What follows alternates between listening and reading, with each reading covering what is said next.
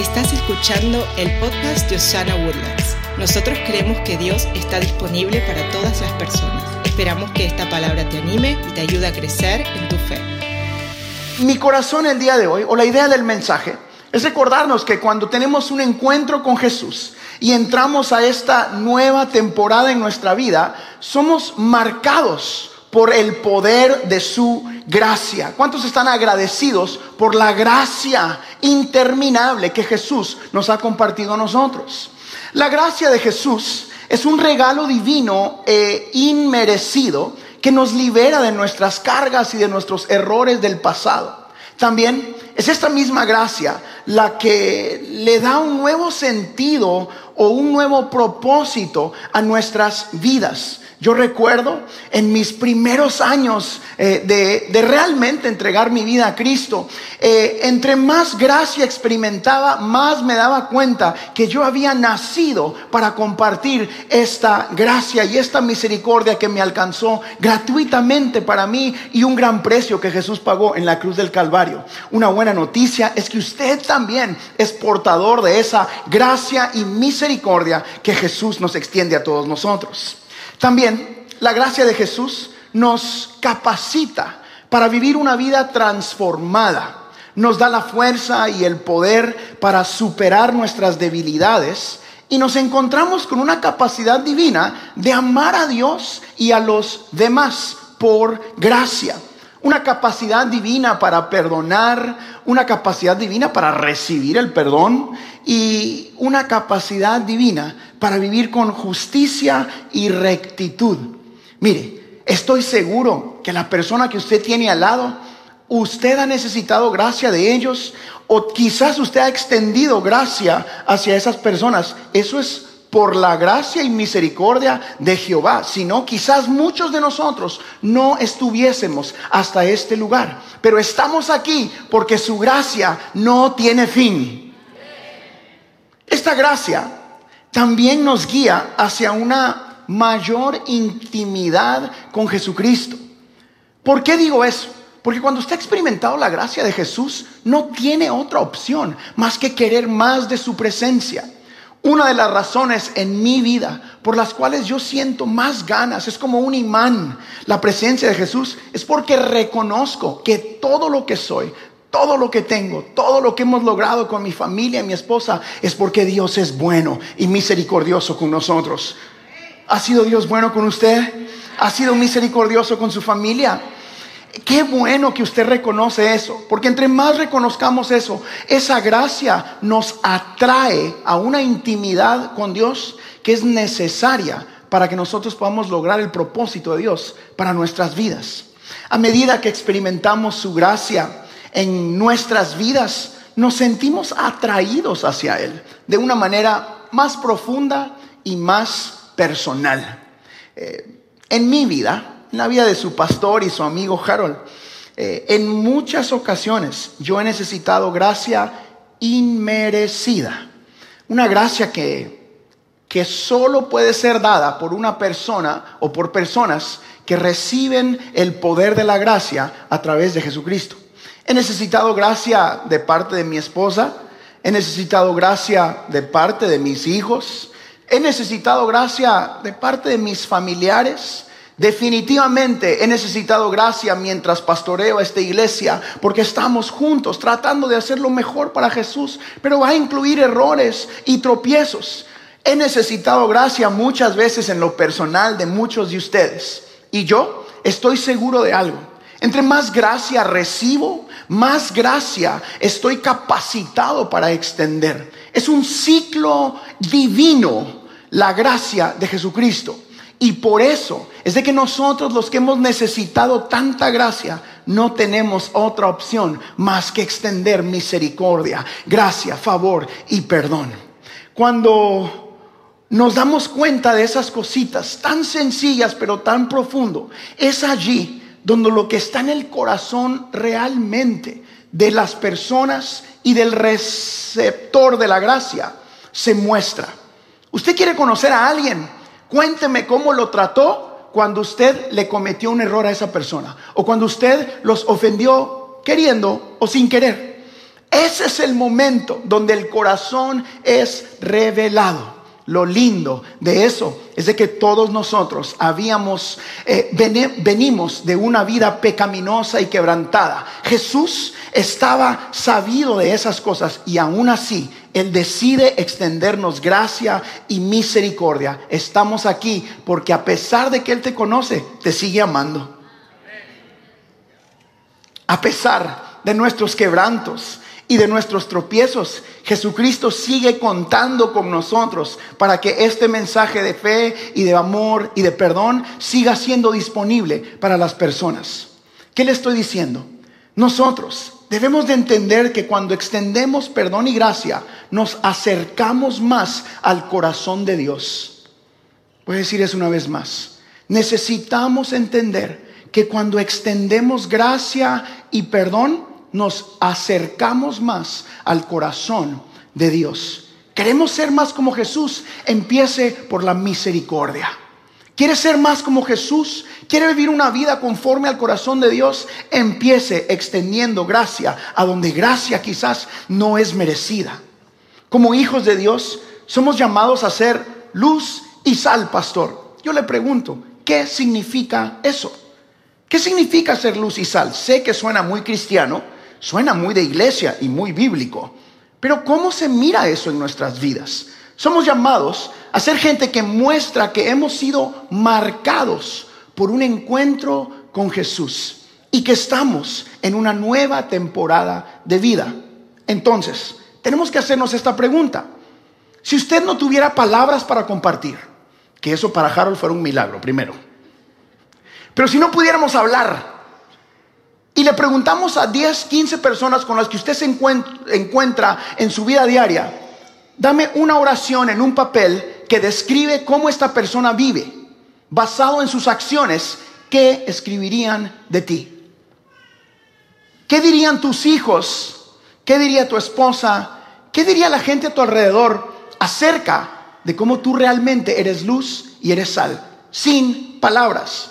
Porque las palabras aunque muy buenas, a veces son baratas. Vivamos una vida santa. Claro, suena bonito. O no mienta, no robe, sea honesto, llega a tiempo. Y todos decimos, claro que sí. Los cristianos somos puntuales, claro que sí. Y llegamos media hora tarde. No mire a nadie, míreme aquí tranquilo.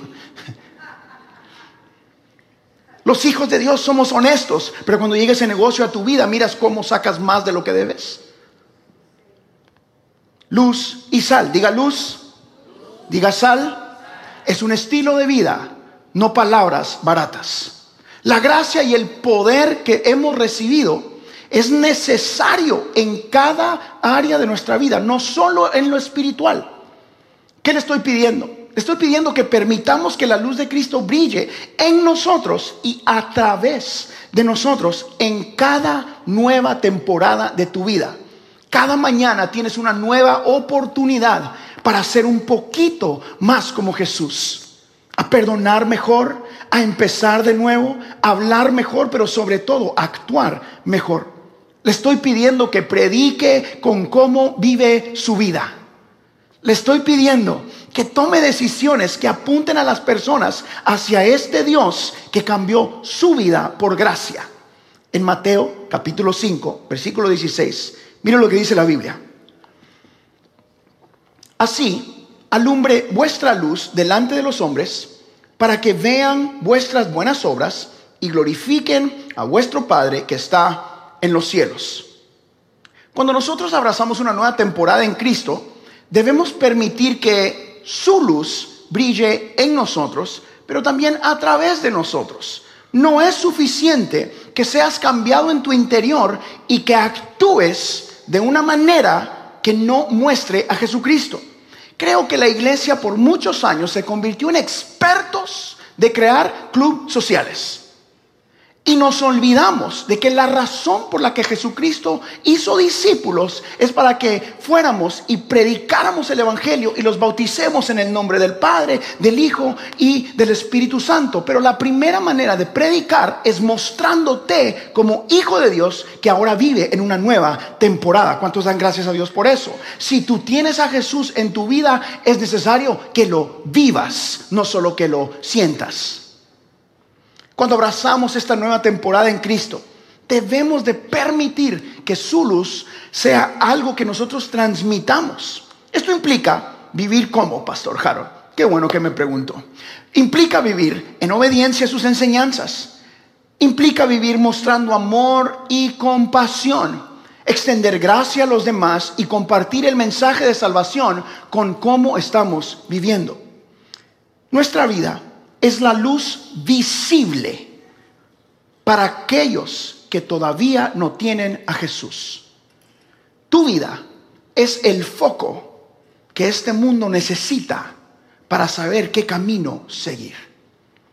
Hace unos años se fue la luz en casa. Yo, le confieso, tengo generadores, tengo mil baterías. Soy de esos eh, que tiene de todo en su casa por si algún día se va la luz. ¿Verdad? O por si algún día cuesta no sé qué. Soy un fanático de andar comprando todas esas cosas. Y cuando se va la luz por media hora saco todos mis juguetes. Y Elena me dice, cuando termino de sacarlos, ya viene la luz. Yo digo, diablo desgraciado, no me dejas usar mis cosas.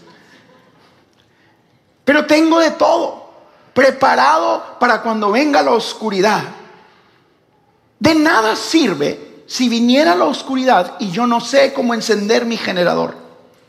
De nada sirve que yo tenga linternas o focos en mis manos si no sé encenderlo para que mis hijos y mi esposa pasen en tiempo de oscuridad. De nada sirven tener mil botellas de agua si jamás las destapamos. La iglesia está llena de focos, está llena de generadores y agua que trae vida, pero es tiempo que destapamos Vemos eso y que lo compartamos allá donde está la oscuridad. Es tiempo de que Osana levante su voz, levante su corazón, levante sus ojos y digamos, Dios está disponible y lo está a través de mí.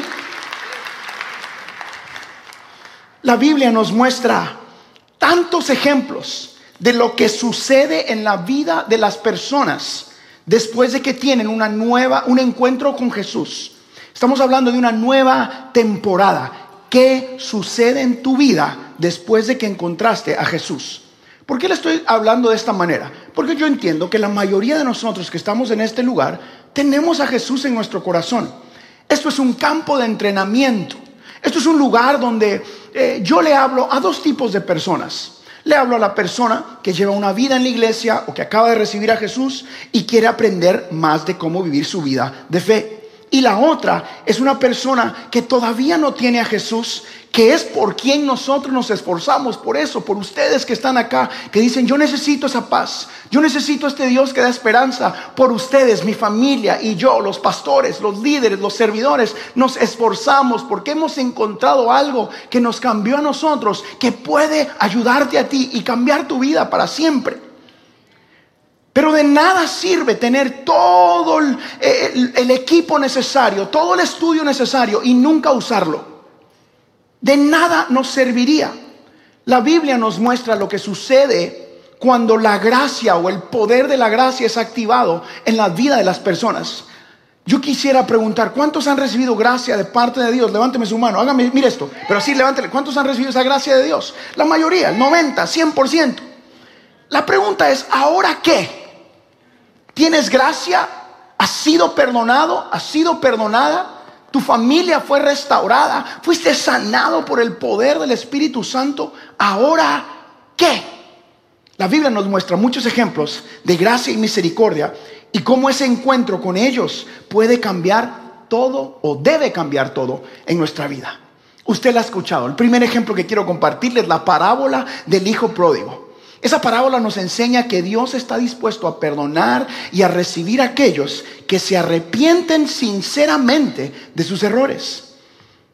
Aprendemos que no importa qué tan lejos nos hayamos ido de Dios o qué tan grande ah, sea nuestro error o nuestro pecado, su amor y su misericordia están dispuestos a recibirnos. ¿Qué le estoy diciendo? Si tú estás como el hijo pródigo, sabes de la iglesia, escuchaste de la iglesia, predicaste en una iglesia, tus papás te llevaron a la iglesia, tu abuelo fue a la iglesia y tú dices, me cansé de la iglesia, de parte de los pastores que a veces cansamos a las personas, yo te pido perdón. Porque el error no fue de Dios. La ofensa no la cometió Dios. La cometemos nosotros los líderes, que muchas veces con buenas intenciones cometemos malas acciones.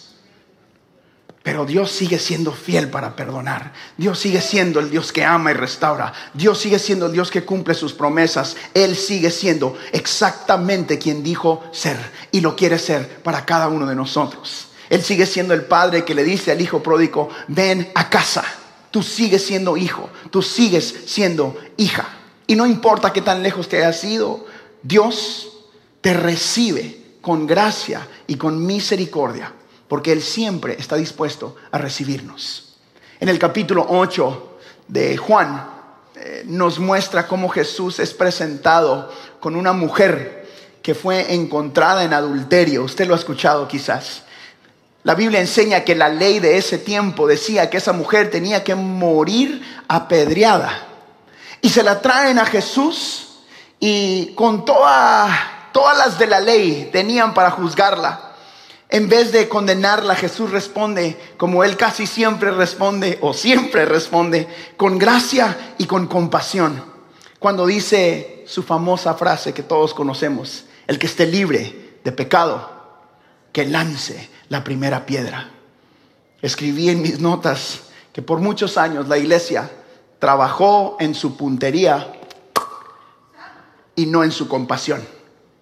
Yo quiero ser una iglesia que sea conocida por la gracia, por la misericordia y por la compasión que experimentamos y ahora compartimos. ¿Quién se apunta a ser misericordioso con nosotros en esta casa?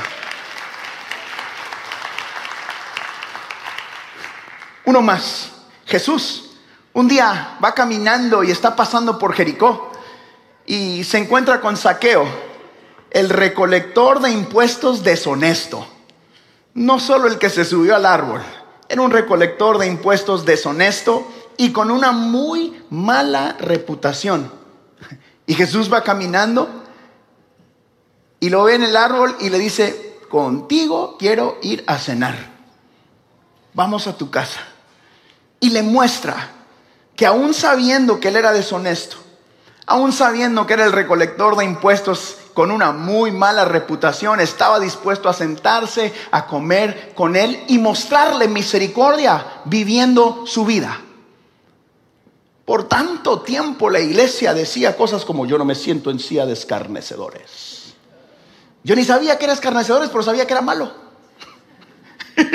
mi, mi, mamá me decía, ahí no vamos porque ahí se sienta la silla de escarnecedores. Yo le decía, ¿en los restaurantes también, mamá, o no? Me dice, no, no, no, solo en el cine, hijo.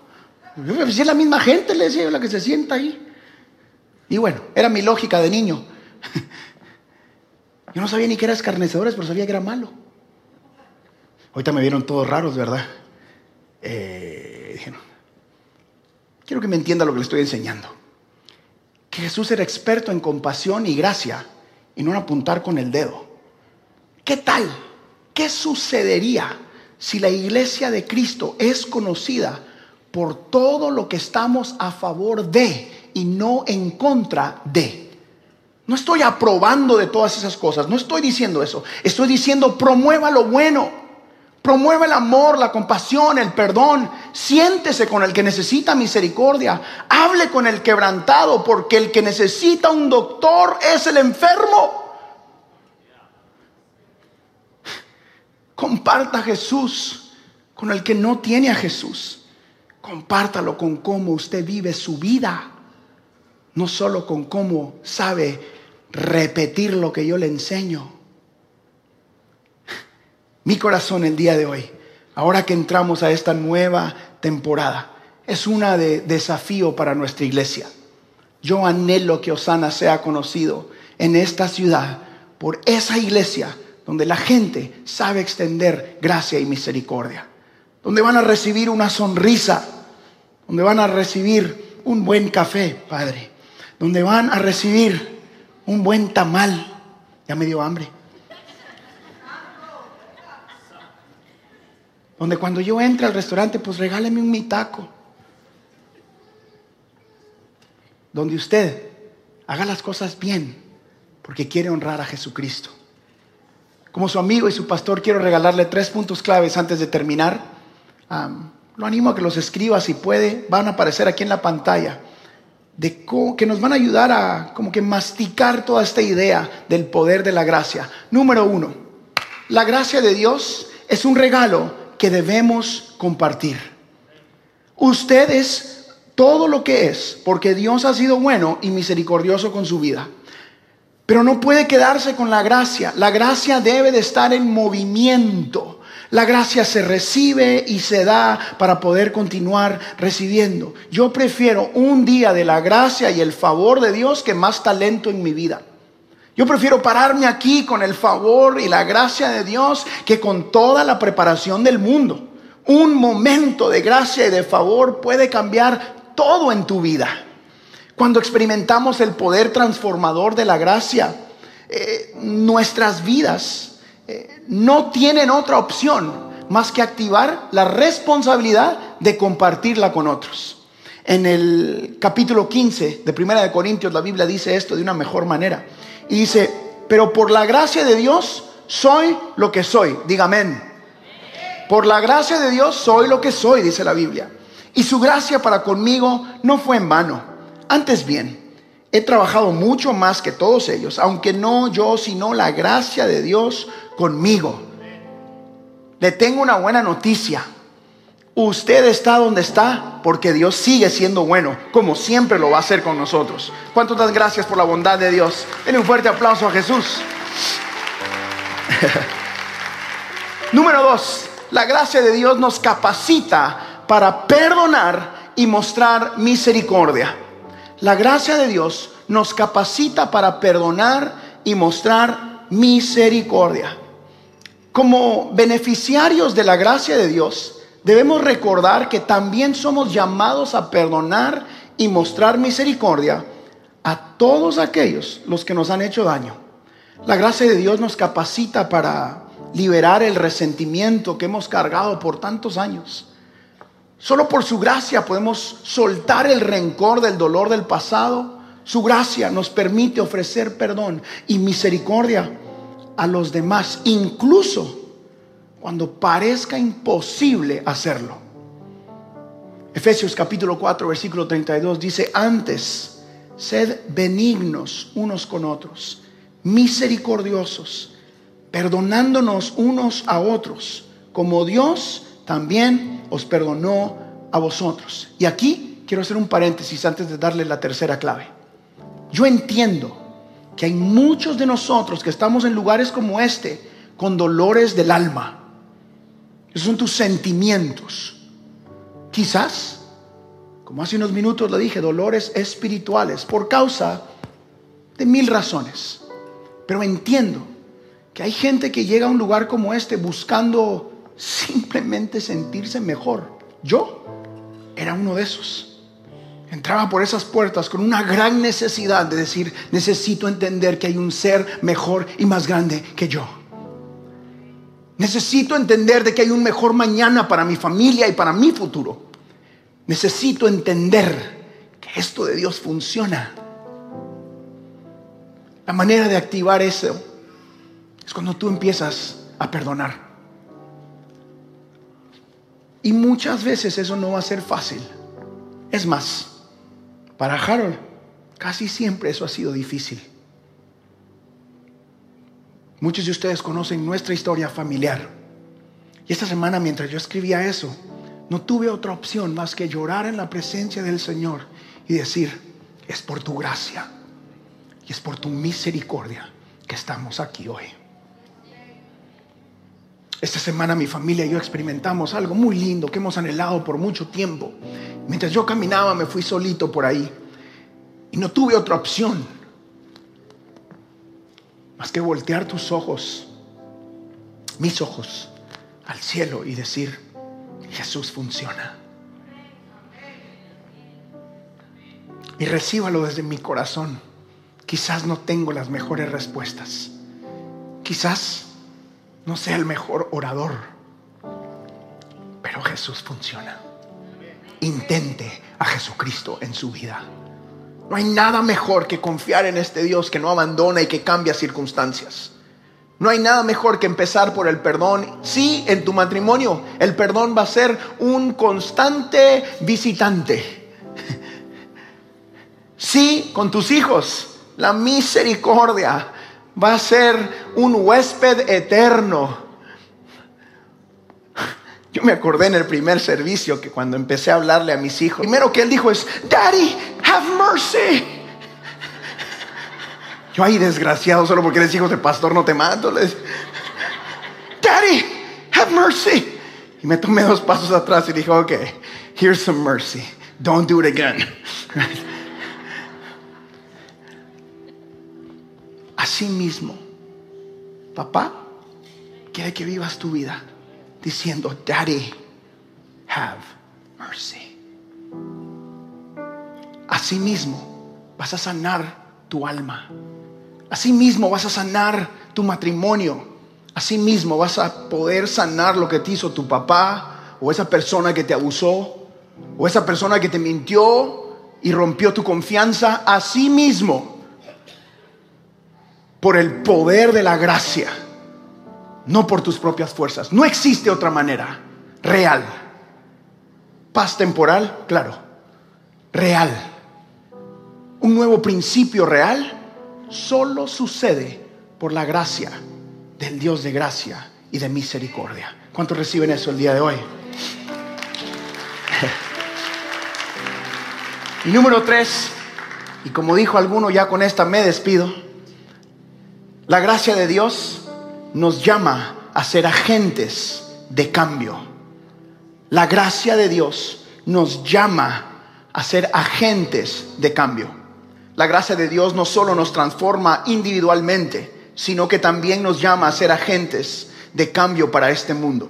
Debemos utilizar el poder de esta gracia que hemos recibido para mostrar a Dios a la gente, para buscar la justicia y la compasión para nuestras comunidades, para buscar la reconciliación en nuestras iglesias y en nuestras relaciones, para buscar que Jesús cambie este mundo, tenemos que usar el poder de la gracia al mostrar amor y gracia que viene a través del Espíritu Santo a nuestras vidas, con nuestras acciones, con nuestras maneras de comunicarnos, con nuestra manera de vivir la vida. Entonces vamos a transformar este mundo para Jesucristo, siendo agentes reales de paz, de amor y de misericordia. La Biblia dice eso de una mucha mejor manera. En el capítulo 2 de Tito, el versículo 11 al 12, la Biblia dice, porque la gracia de Dios se ha manifestado para salvación a todos los hombres, enseñándoos que renunciando a la impiedad y a los deseos mundanos, vivamos en este siglo sobria, justa y piadosamente. Damas y caballeros, todo esto que estamos intentando hacer empieza activando el poder de la gracia en nuestras vidas. Si son bendecidos por ese mensaje, dígame un amén. Denle un fuerte aplauso a Jesús, por favor. Vamos, aplauda fuerte al Señor esta mañana. Antes de terminar, yo quiero invitarlo a que reciba esta paz en su corazón. No existe esta gracia si usted no ha invitado a Jesús a ser el dueño y Señor de su vida. La Biblia dice que si confesamos nuestros pecados, cambiamos nuestra manera de vivir y confesamos que Jesucristo es el Hijo de Dios, entonces y solo entonces podemos recibir este regalo de la salvación. Si usted dice, Pastor Harold, yo necesito paz. Yo necesito un nuevo principio. Yo quiero que Jesús sea el Señor de mi vida. Allí en su lugar, haga esta oración con nosotros, confesando que Jesús es el Señor de su vida y empezando una nueva temporada en su vida. Si usted quiere hacer eso, o quizás Usted andaba como el hijo pródigo que aprendimos hoy, o como la mujer viuda siendo acusada, o como saqueo, que tienes una mala reputación y quieres empezar de nuevo. Tu vida, tu vida puede recibir una nueva temporada solo si la entregas a Jesucristo. Si usted está aquí y usted dice, ese soy yo, yo necesito a Jesús, Haga esta oración conmigo, por favor, bien fuerte. Repitámoslo juntos todos como iglesia para apoyar a esas personas que lo hacen por primera vez o para rededicar su vida a Cristo. Diga conmigo muy fuerte, Señor Jesús, perdona mis pecados, entra en mi corazón. Hoy yo declaro que Jesús es el Señor de mi vida. Diga esto bien fuerte, desde hoy y para siempre viviré para amarte. Amén y amén. Dele un fuerte aplauso al Señor.